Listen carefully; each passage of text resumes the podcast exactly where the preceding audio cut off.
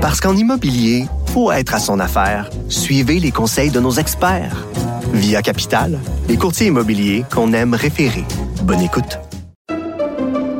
Pendant que votre attention est centrée sur vos urgences du matin, vos réunions d'affaires du midi, votre retour à la maison ou votre emploi du soir, celle de Desjardins Entreprises est centrée sur plus de 400 000 entreprises à toute heure du jour.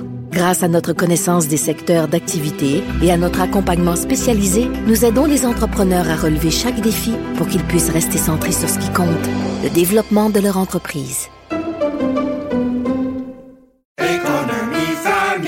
Ici Ricardo. Et Émilie, marchand d'IGA. On a envie de vous inspirer à bien manger. À moins de 5 la portion. Suffit de repérer les produits valeurs sûres et de les cuisiner avec une de nos recettes. Les valeurs sûres, c'est bien pensé, hein? Bien sûr! Détails sur IGA.net.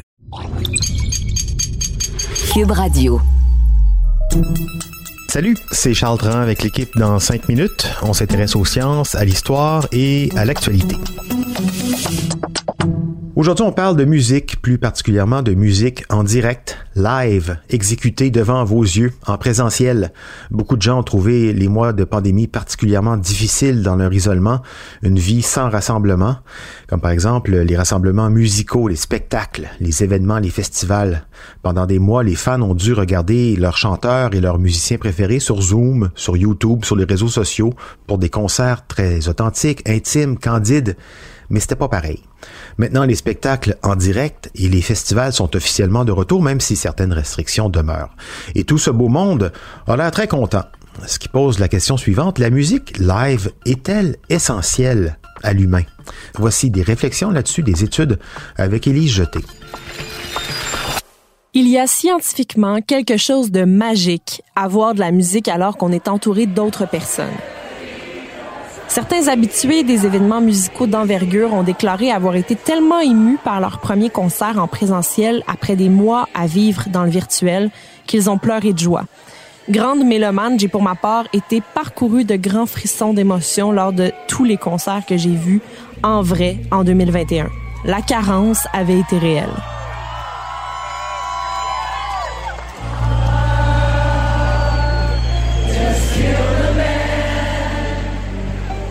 Dans le magazine numérique de Conversation, le théoricien de la musique Marius Kozak, qui est professeur à l'Université Columbia, parle de son désir d'expliquer cette magie et il admet y avoir consacré sa carrière.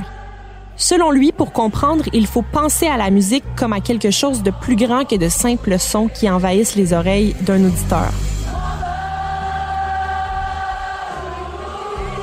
La musique est souvent considérée comme un très proche parent de la langue, alors que les mots ont tendance à véhiculer des idées et des connaissances. La musique, elle, transmet des émotions. Les artistes interprètent, les auditeurs décodent les messages musicaux en fonction de leurs propres habitudes d'écoute et ils interprètent les émotions que les artistes espèrent communiquer. Mais si la musique ne faisait que communiquer des émotions, regarder un concert en ligne aurait dû avoir le même effet qu'une soirée musicale au Club Soda. Dans les deux cas, les auditeurs entendent les mêmes mélodies, les mêmes harmonies et les mêmes paroles. Alors qu'est-ce qui ne peut pas être vécu à travers un écran d'ordinateur? Il manque l'accord mutuel. C'est un concept nommé dans les années 40 par le philosophe Alfred Schutz.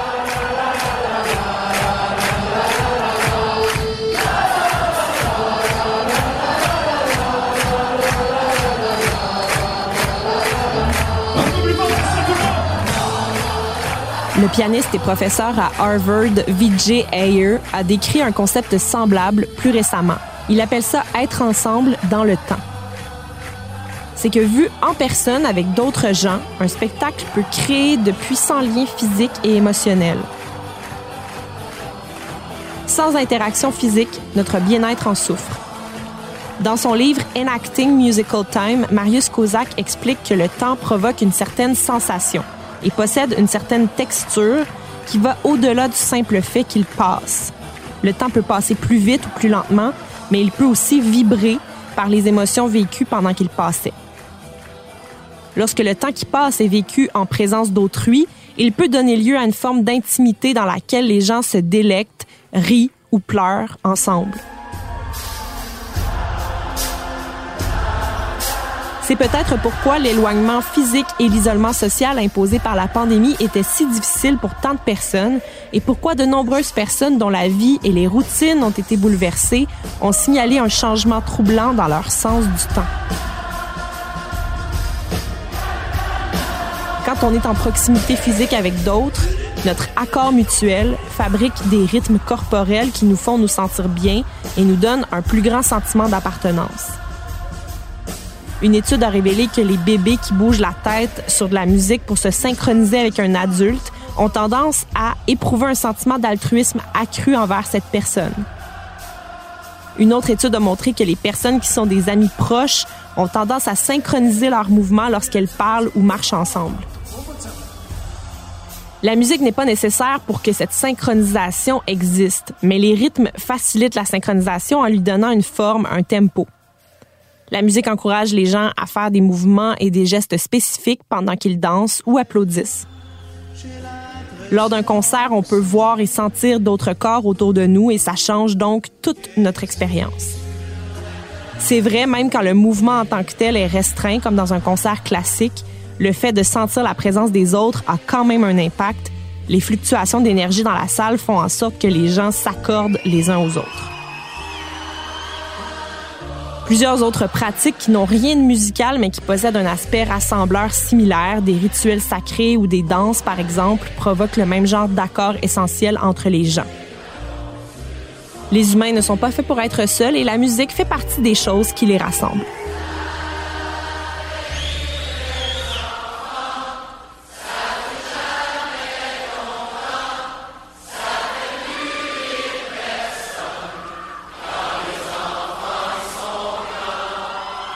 Ouais, on parle souvent de communion hein, quand on assiste à ce genre d'événement. Là, vous avez entendu des moments, on va dire classiques, mais tout spectacle, Élise le disait, musical ou autre, cet accord mutuel, c'est ça qui fait de nous des, des petites bêtes sociales et qu'il fait bon de retrouver à l'occasion, ou même plus souvent. C'est nourrissant. Merci Élise Jeté, c'était en cinq minutes.